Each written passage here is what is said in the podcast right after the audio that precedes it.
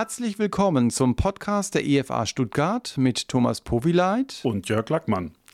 Unser Podcast will zum praktischen Christsein herausfordern und zum theologischen Denken anregen. In der letzten Folge über den Himmel hatten wir uns mit der Schaffung der neuen Himmel und der neuen Erde und dem himmlischen Jerusalem beschäftigt. In diesem zweiten Teil über die Ewigkeit geht es um uns als Menschen. Wie ist unser Körper beschaffen? Was ist unsere Identität? Und wie werden Beziehungen zu Gott und Menschen im Himmel gelebt? Fangen wir mal mit unserem Körper an. Unser jetziger, alterner, vergänglicher Körper ist offensichtlich nicht für die Ewigkeit geeignet. Wie sehen wir denn in Zukunft aus, Jörg? Wie Jesus. Also nicht äußerlich, aber von der Art her wird unser Körper wie Jesus sein. 1. Johannes 3, Vers 2 sagt es eindeutig. Geliebte, wir sind jetzt Kinder Gottes. Also Gläubige sind angesprochen und es ist noch nicht offenbar geworden, was wir sein werden. Sichtbar ist das ja noch nicht. Wir wissen aber, dass wir ihm, und das ist Christus, dass wir ihm gleichgestaltet sein werden, wenn er offenbar werden wird. Denn wir werden ihn sehen, wie er ist. Und jeder, der diese Hoffnung auf ihn hat, reinigt sich, gleich wie auch er rein ist. Wir kriegen also eine ganz neue Perspektive, wenn wir das verstehen und verinnerlichen. Wir reinigen uns selber. Die Frage ist jetzt, was bedeutet es, wie Jesus zu sein? Das hätte ich dir auch gefragt, ja. ja. Und dem würde ich mich einfach mal auf zwei Wegen nähern. Das eine, ich würde den Text gar nicht auslegen, ich würde es theologisch machen, das habe ich im Hinterkopf. Es gibt in der systematischen Theologie, also in der eigentlichen Theologie, eine Unterscheidung der Eigenschaften Gottes in die mitteilbaren und die nicht mitteilbaren Eigenschaften Gottes. Die nicht mitteilbaren Eigenschaften Gottes, die hat Gott, die werden wir Menschen nie haben, die mitteilbaren haben wir. Ich liste die einfach mal auf. Mhm.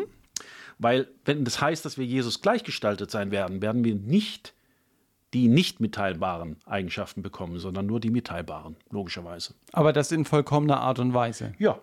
Also nicht mitteilbar, was Gott immer sein wird und was wir niemals sein werden, auch nicht mit Auferstehungskörper, sind, Gott ist unabhängig.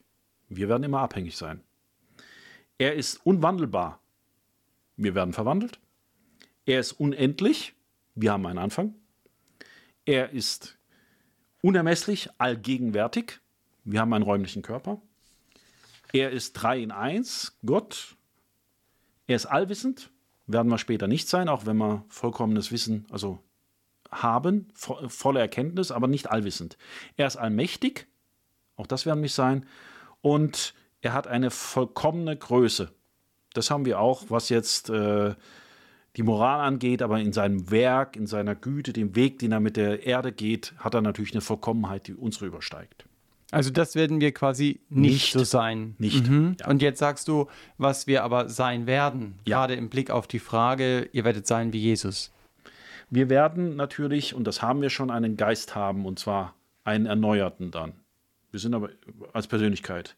Weisheit ist mitteilbar, Wahrheit und Treue, das Gutsein, die Liebe, Gnade, Barmherzigkeit, Langmut, Heiligkeit, Gerechtigkeit, Eifer für Gott, Willen Gottes erfüllen, die Glückseligkeit und, darauf werden wir jetzt ein bisschen näher drauf eingehen, auch die Herrlichkeit, die Schönheit, die Vollkommenheit des Körpers, auch Glanz und Pracht. Mhm. Du hast eben gesagt, das wäre so der erste Weg, wie du dich diesem Text nähern würdest. Wie ist denn der zweite Weg, wie du dich dem Text näherst?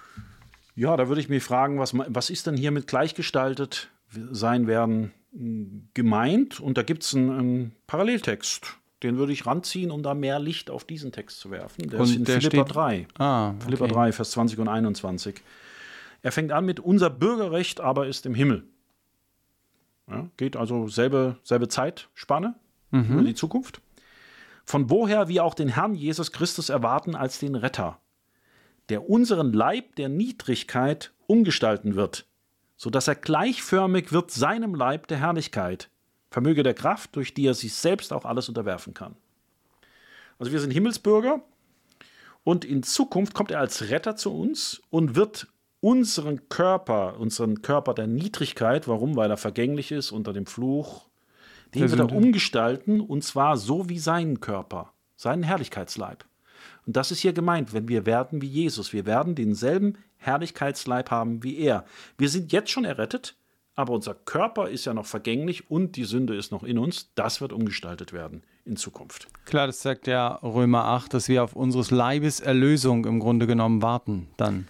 Genau, und diese Sterblichkeit wird ja nach Römer 8, das hatten wir das letzte Mal schon ge gelesen, zur Freiheit der Herrlichkeit der Kinder Gottes. Also wir werden diese Herrlichkeit erfassen.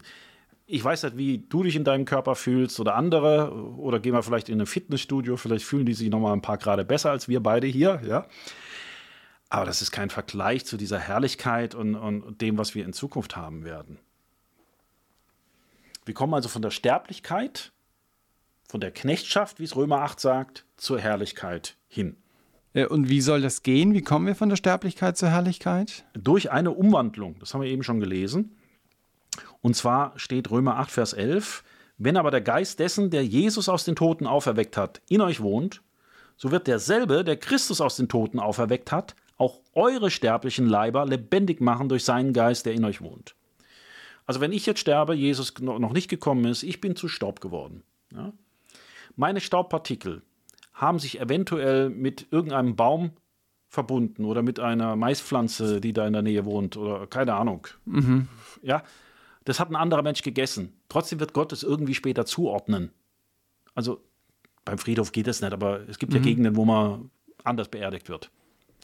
Also Gott wird es irgendwie zuordnen, denn er wird eure sterblichen Leiber lebendig machen. Die sind aber schon längst zerfallen. Das ist eine Kontinuität. Das ist nicht ein ganz neuer Leib, der mit mir nichts zu tun hat, sondern ich persönlich bin zwar in meiner Atome zerfallen, aber ich werde auferstehen. Und irgendwie macht er aus meinem wieder was, was ich bin, allerdings verherrlicht. Also es wird eine Umwandlung sein, keine Neuschaffung, sondern das, meine Persönlichkeit, mein Körper, der, der, wenn er gestorben ist, vernichtet oder sich aufgelöst hat, der wird umgewandelt werden. So wird die Sterblichkeit zur Herrlichkeit. Mhm. Ja, aber die Bibel redet auch doch davon, dass ein Weizenkorn in die Erde fällt und stirbt und dann kommt etwas Neues, aber dieses alte Weizenkorn ist dann auch nicht mehr da, oder? Da sind auch neue dann da.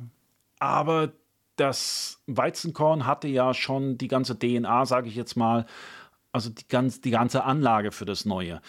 Paulus sagt das im 1. Korinther, können wir gleich zu dem Text gehen. Wobei ich glaube, ich habe die Verse eigentlich noch nicht eingeplant, dass ich die lese, aber wenn du die fragst.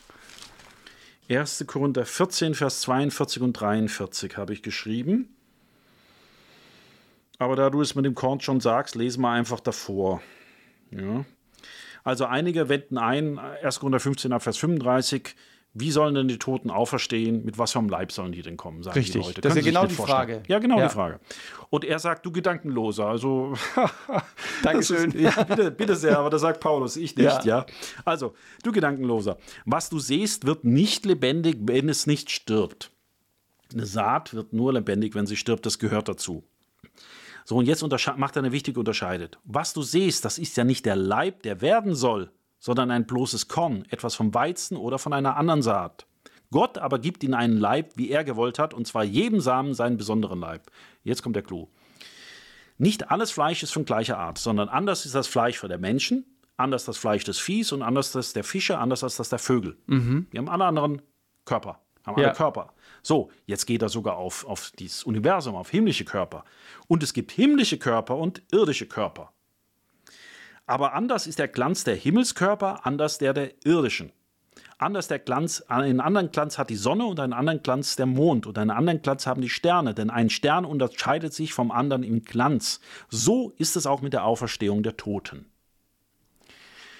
Ich bin ein Mensch, ich bin ein Menschenkorn mhm. und ich werde auch ein Mensch werden. Da ist alles schon drin.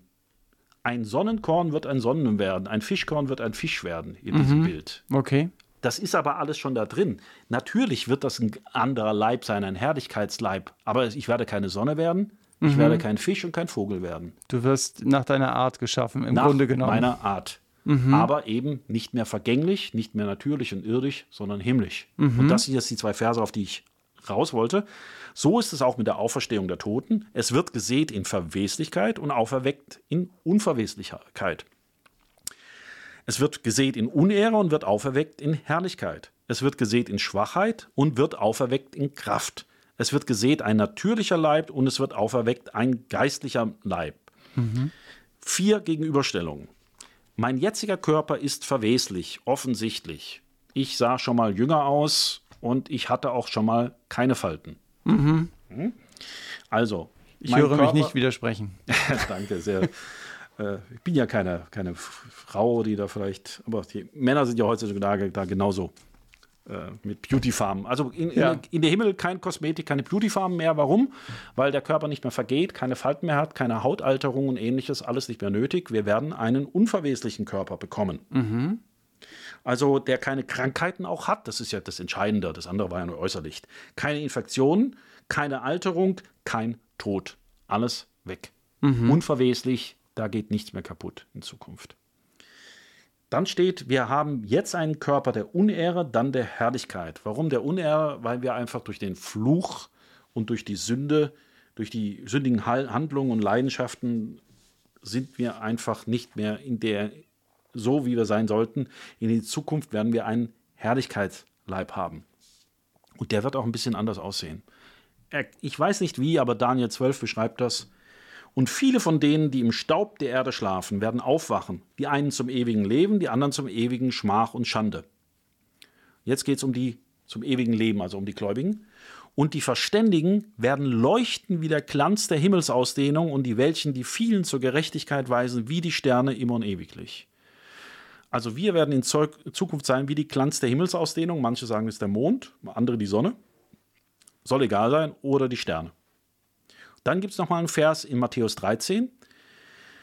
Der Sohn des Menschen wird seine Engel aussenden und sie werden alle Ärgernisse und die Gesetzlosigkeit verüben aus seinem Reich sammeln und werden sie in den Feuerofen werfen. Dort wird das Heulen und das Zähneknirschen sein. Wieder diese Scheidung, Hölle, für die, die nicht glauben, die das Rettungswerk Christi nicht angenommen haben, die nicht auf seine Gerechtigkeit vertrauen, aber das Gegenteil auch die Gerechten. Dann werden die Gerechten leuchten wie die Sonne im Reich ihres Vaters. Wer Ohren hat zu hören, der höre.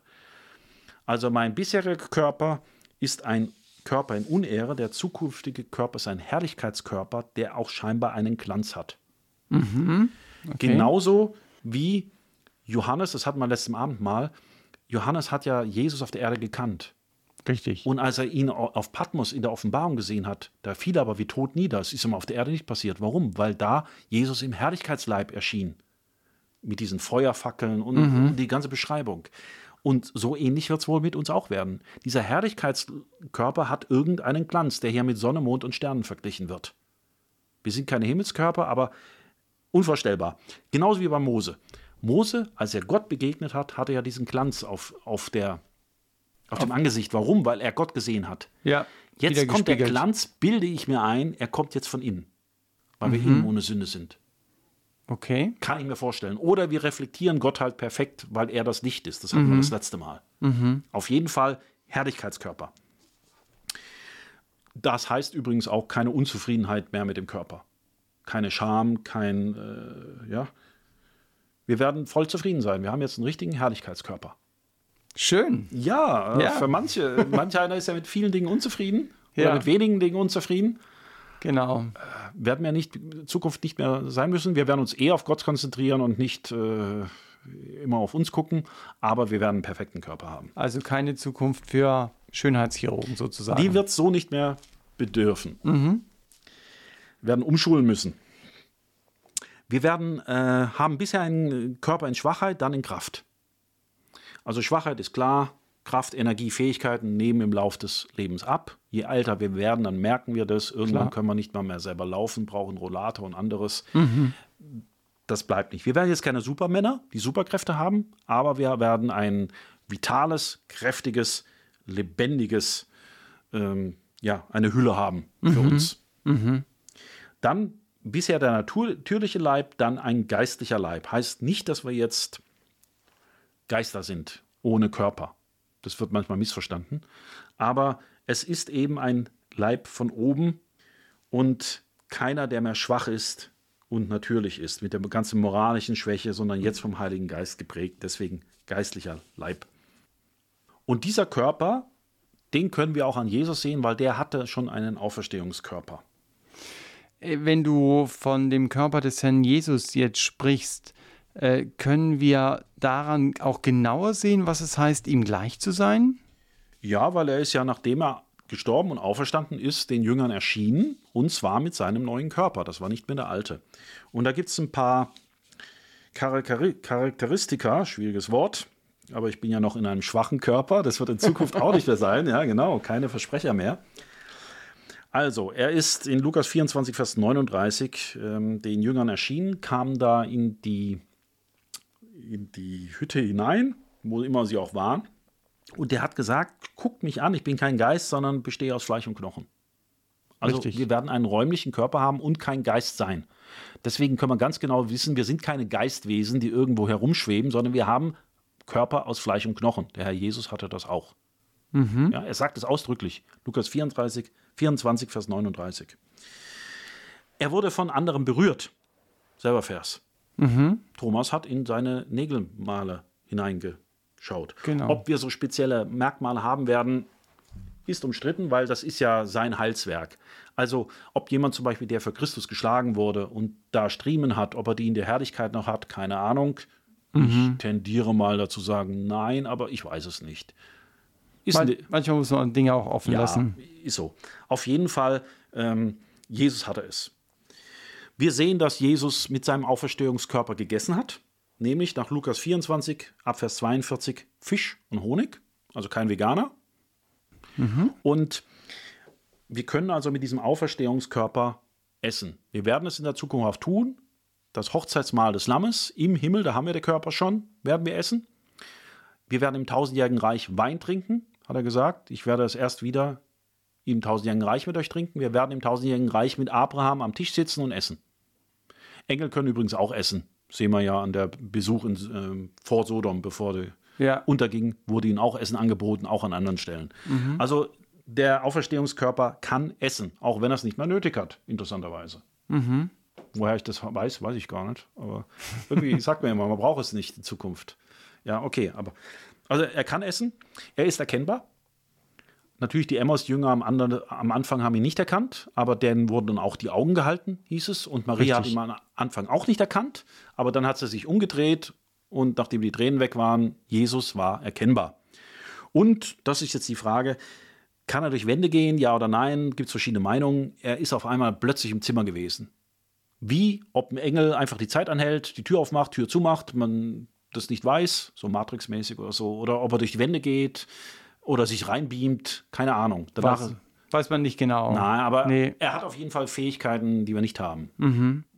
Ich meine, was in der Offenbarung auch noch immer wieder vorkommt und was echt interessant ist, ist, dass wir einen neuen Namen bekommen werden, oder? Ja, da gibt es ja einen Bruder, dem das, das immer sein Hauptthema ist. Muss ich ihm auf jeden Fall darauf hinweisen, dass er das heute hört. Offenbarung 2, Vers 17.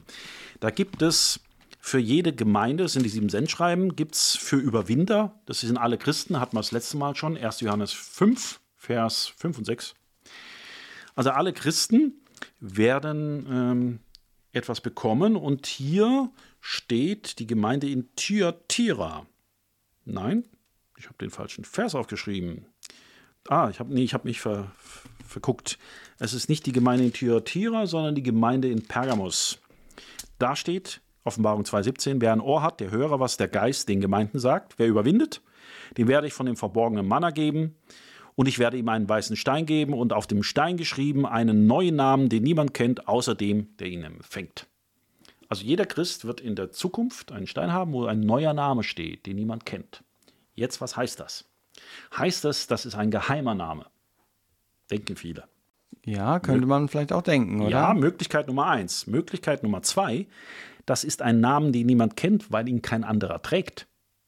Das ist ein neuer, einzigartiger Name, der aber sehr wohl anderen bekannt ist. Ich tendiere dazu. Warum? Weil in Offenbarung 3, Vers 12 steht, dass wir später drei Namen auf unseren Körpern haben. Wie, keine Ahnung. Ja, ob es davor schwebt mhm. und man noch Haare drunter hat, ob es ein Tattoo ist oder darf man nicht sagen. Ja? Keine Ahnung wie. Auf jeden Fall, wir werden auf unserer Stirn drei Namen haben. Und zwar, ich will auf ihn also auf den Gläubigen, den Überwinder, den Namen meines Gottes schreiben. Wir haben also den Namen des Erste. Gottvaters. Und den Namen der Stadt meines Gottes, des neuen Jerusalem. Und das ist ein neuer Name nach Jesaja. Jesaja 62, Vers 2, also ein neuer, unbekannter Name. Und von meinem Gott aus meinen neuen Namen. Das ist Jesu neuer Name. Mhm. Und in Offenbarung 19, Vers 12 steht, dass dieser neue Name nur er kennt und niemand anderes. Wir haben ihn aber auf unserer Stirn drauf. Jetzt stellt mir sich die Frage, wenn der auf der Stirn ist, ist das entweder irgendwas, was man nicht dekodieren können, aber viel wahrscheinlicher halte ich, weil Gott Vater sein Name drauf ist, der Name des neuen Jerusalems, die wissen wir beide, dass dann auch Jesu Name da drauf steht, aber dass es halt ein Name ist, den vorher noch niemand gekannt hat und gehört hat. Wenn das so ist, dann ist es doch hochwahrscheinlich, dass der Name, den ich bekomme, dass auch den jeder weiß, aber dass der einzigartig ist. So, und was heißt das jetzt? Gott wird neben meinen irdischen Namen, den ich habe, oder stattdessen, weiß ich nicht, ich glaube eher neben, weil er hat uns bei unserem Namen gerufen, mir einen neuen Namen geben, den er selber aussucht, den keiner der Milliarden Menschen auf der Erde sonst haben wird. Nur du. Nur ich und mhm. nur du deinen. Mhm.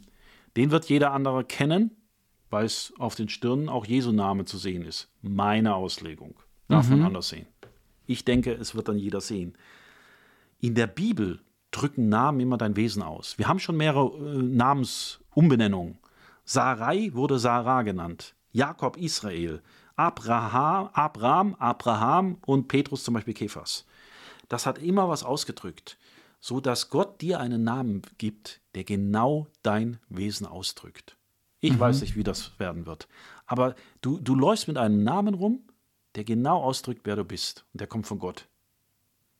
Und der ist einzigartig. Also das finde ich eine faszinierende Vorstellung. Was auch zeigt, wir sind keine Nummern im Himmel, sondern er gibt uns Namen und unsere Persönlichkeit wird noch stärker zum Vorschein kommen. Wir haben einen neuen Körper, der jetzt unsterblich ist, der herrlich ist, keine Schwäche mehr, ja, der geistlich ist. Und jetzt haben wir noch einen individuellen Namen, der genau auf uns zugeschnitten ist und wo jeder weiß, das ist der, der das und das gemacht hat, dies und jedes. Und jeder hat einen anderen. Mhm. Das bedeutet, wenn ich ja heute gefragt werde, wer bist du, also die Frage nach meiner Identität, dann kann man da ja ganze Vorträge drüber halten, dass wir uns oft mit irgendwelchen Menschen vergleichen oder dass wir auf unsere eigenen Leistungen verweisen. Aber wenn ich im Himmel gefragt werde, wer bist du? Und ich sage meinen Namen, der an meiner Stirn steht, den Gott mir gegeben hat, dann ist es im Grunde genommen allumfassend und er wird so tief wie kein menschlicher Name meine wirkliche Identität beschreiben, oder? Verstehe ich dich da richtig? Genau so würde ich das ausdrücken. Diese ganzen Identitätsfragen, die ja heute sehr stark aufkommen und die uns doch oft unser Leben lang beschäftigen, wer bin ich denn eigentlich und, und wo wir mit zu kämpfen haben, sind in der Zukunft gelöst. Ja? Also wir, wir sind natürlich auf Gott ausgerichtet, aber er, er wendet sich so in Liebe zu uns zu. Das letzte Mal haben wir gesehen, er wohnt jetzt bei uns auf dieser Erde. Das will er, Gott mit uns. Und dann gibt er uns noch einen extra Namen, der unsere Identität so zeigt. Er kümmert sich einfach um die Menschen unglaublich. Und das löst nicht unser Wesen auf, sondern bringt unser Wesen erst zur Entfaltung. Es ist einfach Wahnsinn, wenn man sich das vorstellt. Ja? Das ist, ja. Einfach, das ist Wahnsinn. Wirklich. Ja? Also ich glaube, dass. Äh sollte uns auch immer wieder neu beschäftigen, auch diese Dinge, die die Bibel sehr deutlich auch über die Zukunft sagt, über den Himmel sagt, dass wir uns darüber wirklich tief Gedanken machen, weil das kann mein Herz schon mal Richtung Himmel bewegen, ja, dass ich sage, ich bin gespannt, wie es dann einmal sein wird. Ja, ah, es gibt so viele Gedanken. Ich habe äh, bei der Herfahrt habe ich überlegt oder war es gestern? Wir werden ja einen neuen Körper haben und der wird natürlich perfekt gehen können zum Beispiel und unser Jonas konnte ja nicht gehen. Ja. Er wird das erste Mal im Himmel gehen. Ja. Ich finde das so Wahnsinn. Stark. Also, wenn er schon auf der Erde nicht gehen konnte, er wird derjenige sein, der das erste Mal im Himmel läuft. Also, mhm. ich, äh, ich finde das eine faszinierende Vorstellung. Ja. Gruß an Modi, sie heult jetzt, wenn sie es hört, weiß ich jetzt schon. ja. Ähm, und so wird es viele Geschichten geben. Mhm. Und wir werden die uns auch erzählen. Ach, da, ach ja, gut. Gut, wir könnten hier noch lange weitermachen. Ja, viele, ich würde dir noch ein paar kurze, häufig gestellte hm. Fragen zum Himmel stellen. Eine häufige Frage ist ja, ob wir einander erkennen werden. Was meinst du dazu? Ja, natürlich. Ah, also diese Vorstellung, dass wir allein da äh, stehen nebeneinander und gucken links und rechts nicht, sondern nur auf Gott, das ist, äh, denke ich, keine biblische Vorstellung. Warum denke ich, dass wir einander erkennen? Aus mehreren Gründen. Äh, zum Beispiel, erstens mal, Jesus wurde erkannt in seinem Auferstehungsleib. wir sind erkennbar.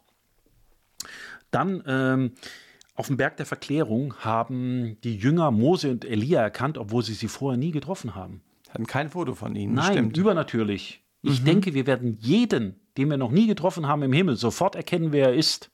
Mhm. Ich, ich weiß nicht, wie das geht. Wir werden ihn erkennen und erfassen und, und, und sofort super Gespräche haben. Ähm, David, als sein Sohn gestorben ist, hat gesagt, ich, wäre, ich werde zu ihm gehen. Mhm. Also es ist nicht so, dass er einfach nur getrennt von ihm ist, sondern er war in, in Zukunft vielleicht zu ihm gehen. Oder, das ist eine interessante Bezeichnung, zum Beispiel in 4. Mose 32 oder Richter 2, wenn im Alten Testament Menschen gestorben sind, heißt es, sie werden zum Volk versammelt oder bei Mose, ich werde, er wird zu seinem Bruder Aaron versammelt oder zu ihren Vätern werden sie versammelt. Also natürlich erkennen wir uns. Dieses mhm. Vater und ähnliche Sachen werden nicht aufgelöst, ja. Ähm, auch als äh, Lukas 16 Lazarus, der gestorben ist, Abraham, die erkannten seinen ehemaligen Herrn und umgekehrt. Mhm. Das ist alles erkennbar. Also wir werden auf jeden Fall einander erkennen. Okay, also wir werden einander erkennen. Die Frage ist natürlich auch, werden wir uns an die Vergangenheit hier auf dieser Erde noch erinnern oder wird das alles weg sein von der Herrlichkeit, die wir erleben? Ach ja, ähm, also ich, du spielst auf Jesaja 65, Vers 17 an. Da steht ja über die Zukunft, wir werden dem Vergangenen uns äh, nicht mehr gedenken. Mhm.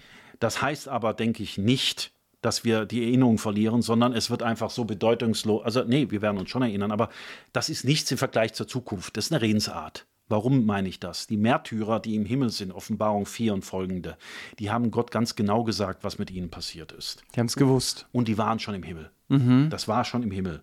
Äh, Lazarus wusste ganz genau, was passiert ist. Der Tod sogar im, in der, äh, im Hades wusste, dass es fünf Brüder gibt. Die mhm. haben sich an alles erinnert. Die Grundsteine im neuen Jerusalem zeigen die zwölf Apostel, die Tore, die Stämme. Ja, da weiß man doch, was da auf der Erde passiert ist. Jesus hat seine Nägelmale. Wie sollen wir denn anbeten, wenn wir nicht wissen, was früher war? Natürlich wissen wir das noch. Jetzt sagen manche natürlich, ja, wie, wissen wir dann auch, dass Menschen in die Hölle kommen, können wir dann im Himmel glücklich sein? Ja, weil wir Gottes Maßstäbe haben und das anders sehen in Zukunft. Mhm. Ja. Auch Lazarus war im Himmel schon bei Abraham und hat den anderen in der Hölle oder in der Vorhölle, sage ich mal, im Hades gesehen. Er ist deswegen nicht unglücklicher geworden, weil er jetzt Gottes Sicht hatte. Mhm. Wir werden ja voll Erkenntnis sein.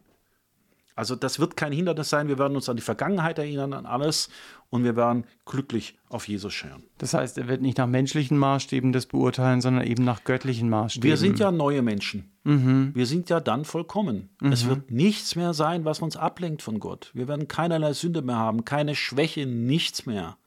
Das, das, kann man sich jetzt nicht vorstellen, wie mit dieser Waage, die schlägt überhaupt nicht aus. Da ist nicht mal ein Zittern, wenn man das, was auf der Erde ist, vergleicht mit dem, was im Himmel noch kommt. Mhm.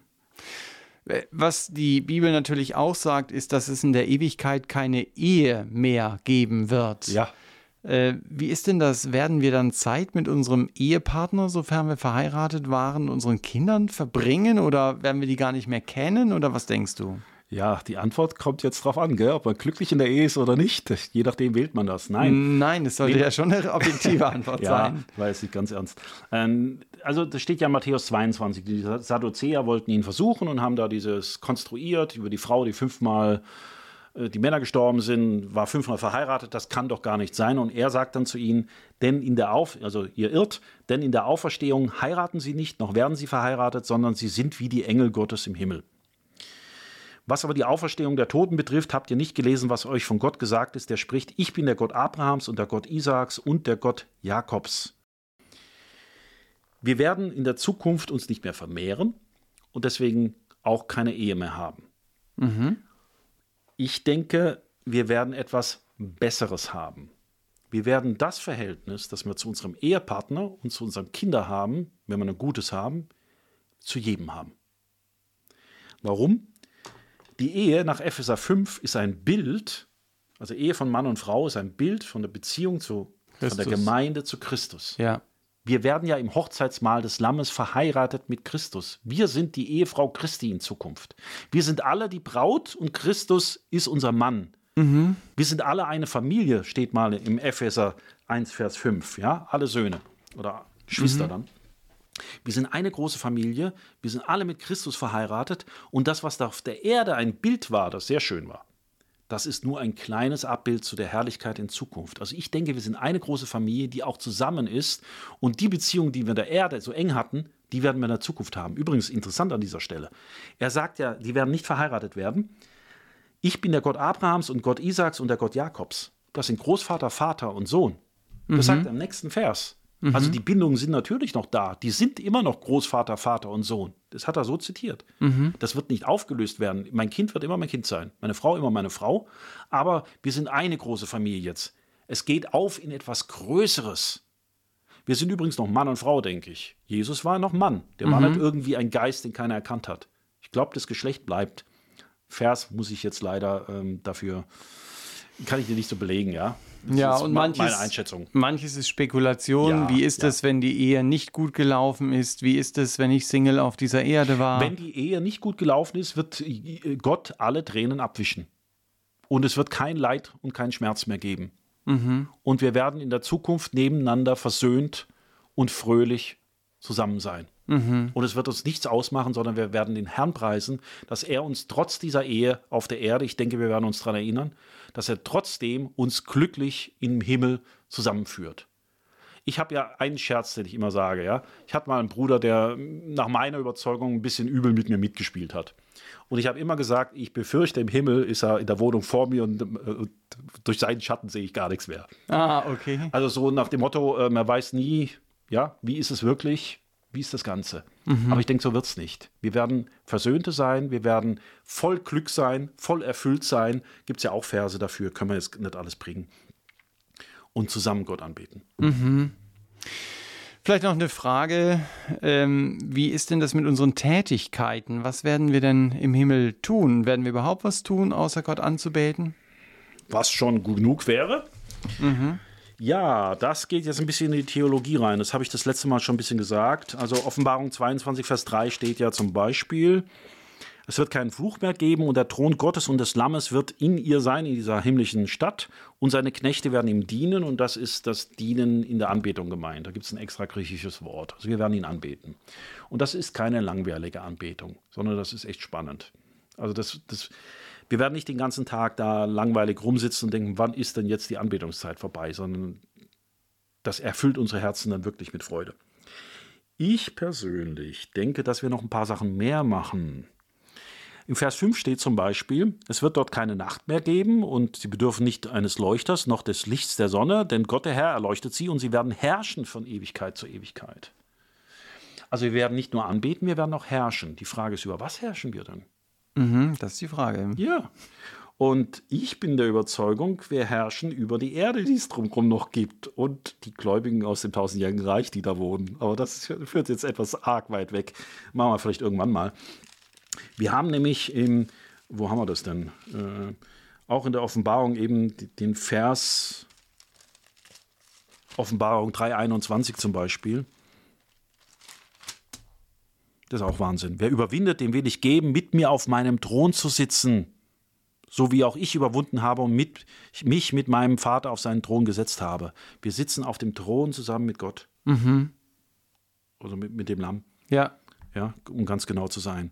Also wir sind Herrscher und ähm, wir werden, das wird Abwechslung sein. Anbetung ist, denke ich, hier nicht nur Gottesdienst im engeren Sinne, sondern unser ganzes Leben wird Anbetung sein. Heißt es ja heute schon. Euer Gottesdienst soll Anbetung sein, ja. Ja, und, und nicht nur sonntags. Das, das ist eine Verengung des mhm. Anbetungsbegriffs. Und wir sehen in Offenbarung äh, 7, denke ich, ist es der Vers, dass äh, da steht, dass die, die Heiligen im Himmel, also die aus der großen Trübsalzeit, die Märtyrer, die gestorben sind, dass die die ganze Zeit vor Gott stehen, Tag und Nacht. Ja, aber sie werden den Thron auch mal verlassen, weil sie kommen ja bei der Wiederkunft auf die Erde wieder. Sie werden das Hochzeitsmahl des Lammes haben. Das heißt, sie werden nicht rund um die Uhr nur immer vor dem Thron direkt stehen, sondern sie gehen mal zu diesem Essen im Mahl mhm. und sie, sie sind bei der Wiederkunft dabei. Und äh, sie haben ja auch Wohnungen. Wozu gibt es die denn, wenn, wenn sie sich nicht da, da aufhalten? Ich denke, wir werden mit anderen reden, auch über Gott. Wir werden nicht die ganze Zeit nur auf einem Platz anbeten. Das werden wir auch machen, aber wir werden auch äh, miteinander reden. So Gemeinschaft haben kommunizieren quasi. Ja, wobei, da sind wir jetzt halt, das ist theologisch jetzt, ist es jetzt im tausendjährigen Reich, dieses himmlische Jerusalem, ja oder nein? Wenn es ja ist, dann kommen die, die, die, die Völker hinein und bringen ihre Waren mit. Und das sehen wir im Jesaja dann, dass da dann Bäume gefällt werden und die besten Sachen der Kultur gebracht werden, um Gott zu ehren. Wenn das so ist, dann haben wir außerhalb der Stadt ein ganz normales Leben, auch in der Stadt ein normales Leben. Aber mhm. eins, das Gott ehrt in Abwechslung. Also Anbetung auf jeden Fall. Wir herrschen und daraus leite ich das halt ab. Wir herrschen von Ewigkeit zu Ewigkeit. Und wir wissen, im tausendjährigen Reich herrschen wir über Städte, je nachdem, wie Gott uns einsetzt. Und ich denke, diese Herrschaft wird vom tausendjährigen Reich in die Ewigkeit hinübergebracht werden. Das ist irdischer, als wir denken, der Himmel. Also das heißt, wir werden Gemeinschaft ja auch haben. Wenn wir in der Bibel Gemeinschaft haben, dann ist es ja auch oft mit Essen und Trinken verbunden. Was ja. denkst du denn da? Werden wir im Himmel auch essen und trinken? Also können, wir können es. Das habe ich ja eben schon dargelegt. Der Auferstehungskörper kann es. Im tausendjährigen Reich werden wir es definitiv. Das steht in den Bibelversen auch drin. Ich persönlich denke ja, da es eine Kontinuität gibt vom tausendjährigen Reich zum der Ewigkeit, aber das sehen verschiedene Geschwister anders. Mhm. Also da gibt es halt verschiedene Meinungen dazu. Das müsste man genauer studieren. Ich kann vielleicht mal ein paar Buchtipps loswerden, wenn einer das vertiefen will. Gerne. Äh, ich gebe mal drei los und sage zu jedem Buch, was, was ich da gut dran finde. Das erste Buch ist von Daniel Siemens, Der Himmel in Regatio rausgegeben. Jeder, der den Verlag kennt, weiß, das ist also ein Buch, wo man auch was studieren muss und reinschreibt. Finde ich toll. Er beschreibt so diese Grundlagen sehr gut und dann einige Verbindungen mit dem Tausendjährigen Reich. Ist da ja, zurückhaltend, aber doch sagt schon einiges. Finde ich so als Grundlage gut. Jeder, der auch gerne was sich selber arbeitet. Wer nur ein Buch lesen will, ist nichts für ihn. Ein zweites Buch ist von John MacArthur, Die Herrlichkeit des Himmels. Er bringt jetzt aber die Hälfte des Buches mehr diese, diese modernen Bücher mit Ich war im Himmel okay. und zeigt, dass das nicht stimmen kann. Mhm. Und vergleicht es mit der Herrlichkeit des Himmels. Also es ist mehr die Herrlichkeit dort. Er geht nicht in jedes Detail. Mhm. Wenn du jetzt so Fragen wie jetzt haben willst, wie ist es mit Essen und Trinken, wie ist es mit, mit Ehe und anderen Dingen, dann würde ich von Randy Alcorn Der Himmel, was uns dort wirklich erwartet, empfehlen. Das ist das dickste Buch und er, ah, bei Randy Alcorn, Vorwort lesen. Er sagt ganz eindeutig, erst den ersten Teil lesen, bevor er zum zweiten Teil geht. Im zweiten Teil stehen zum Beispiel so Fragen wie: Gibt es Tiere im Himmel? Mhm. Und äh, soll ich die auch noch beantworten, die Frage? naja, gut. Aber im ersten Teil legt er die Grundlage, im zweiten sagt er manchmal ganz klar: Ich denke, das ist so aufgrund des und dessen. Also da ist er manchmal etwas freier. Mhm. Das darf man, man darf nicht im zweiten Teil einsteigen und dann denken, oh, kann ich nicht nachvollziehen. Man muss erst die Grundlage im ersten Teil. Dass er manches einfach ja. auch offen lässt, beziehungsweise sagt, ich denke, es ist meine Meinung, aber ja, keine also Ahnung, er, lassen wir uns er macht es am detailliertesten von allen. Er mhm. ist da am freiesten, weil er denkt, dass die, die, der Himmel praktisch wie das Paradies am Anfang war. Wenn Adam und Eva nicht gesündigt hätten, hätten sie da auch die Ewigkeit gelebt. Und das war ein Garten, das waren Tiere, das waren andere Dinge. Er denkt, das ist wie damals, bloß jetzt bin perfekt. Und dass das tausendjährige Reich übergeht in die Ewigkeit und die Merkmale des tausendjährigen Reiches dabei bestehen bleiben. Dass das übergeht an, ja, Christus übergibt das Reich dem Vater, das ist ja klar. Die Frage ist, ändert sich dann irgendwas? Und er denkt, nein. Mhm. Deswegen kann er da relativ weit mit seinen Ansichten gehen. Das ist eine theologische Grundaussage, das muss man studieren. Mhm. Also die drei Bücher vielleicht, wenn jemand das vertiefen will. Okay. Ja. Vielen Dank, Jörg. Gerne. Für diesen Einblick in die Zukunft, die ja uns als Gläubige bevorsteht, die wir mit Jesus unterwegs sind. Also wir werden mit Gott zusammen wohnen in einem unvergänglichen Körper, ihn in einer Weise erfahren, wie wir es auf dieser Erde selbst in unseren besten Momenten nie erlebt haben. Also eins ist klar, wir sitzen nicht gelangweilt auf einer Wolke, sondern sind voll Freude erfüllt, wenn wir Gott anbeten und ihn in der Tiefe erkennen und loben und mit allen Gläubigen und Engeln für ihn leben, ihn singen und ihm verherrlichen. Also ich denke, das ist sehr, sehr gut rübergekommen. Und wir wünschen euch als Hörer, dass ihr einfach mitgenommen werdet von dieser Freude auf die Ewigkeit und ja, wir wünschen euch auch, dass dieser Podcast euch motiviert hat, selber über den Himmel etwas zu studieren und nicht nur einen nebulösen Begriff im Kopf zu haben, sondern mit sehr konkreten Vorstellungen, die aus dem Wort Gottes kommen, Leuten antworten zu können, wenn es wie in unserem Podcast heißt, wie wird es eigentlich im Himmel sein? Ja, und das war schon wieder. Der Podcast der Evangelischen Freikirche Evangelium für alle in Stuttgart. Wir hoffen sehr, dass ihr einen Impuls für euch mitnehmen konntet und dass ihr euch schon darauf freut, dass Gott euch einen neuen Herrlichkeitsleib schenkt, in dem ihr dann und wir mit Gott die Ewigkeit verbringen können. Übrigens, wenn ihr Fragen habt, über die wir sprechen sollen oder Anmerkungen zum Podcast, schreibt uns unter podcast@ efa-stuttgart.de. Wir wünschen euch Gottes Segen und viel Freude dabei, wenn ihr über den Himmel nachdenkt.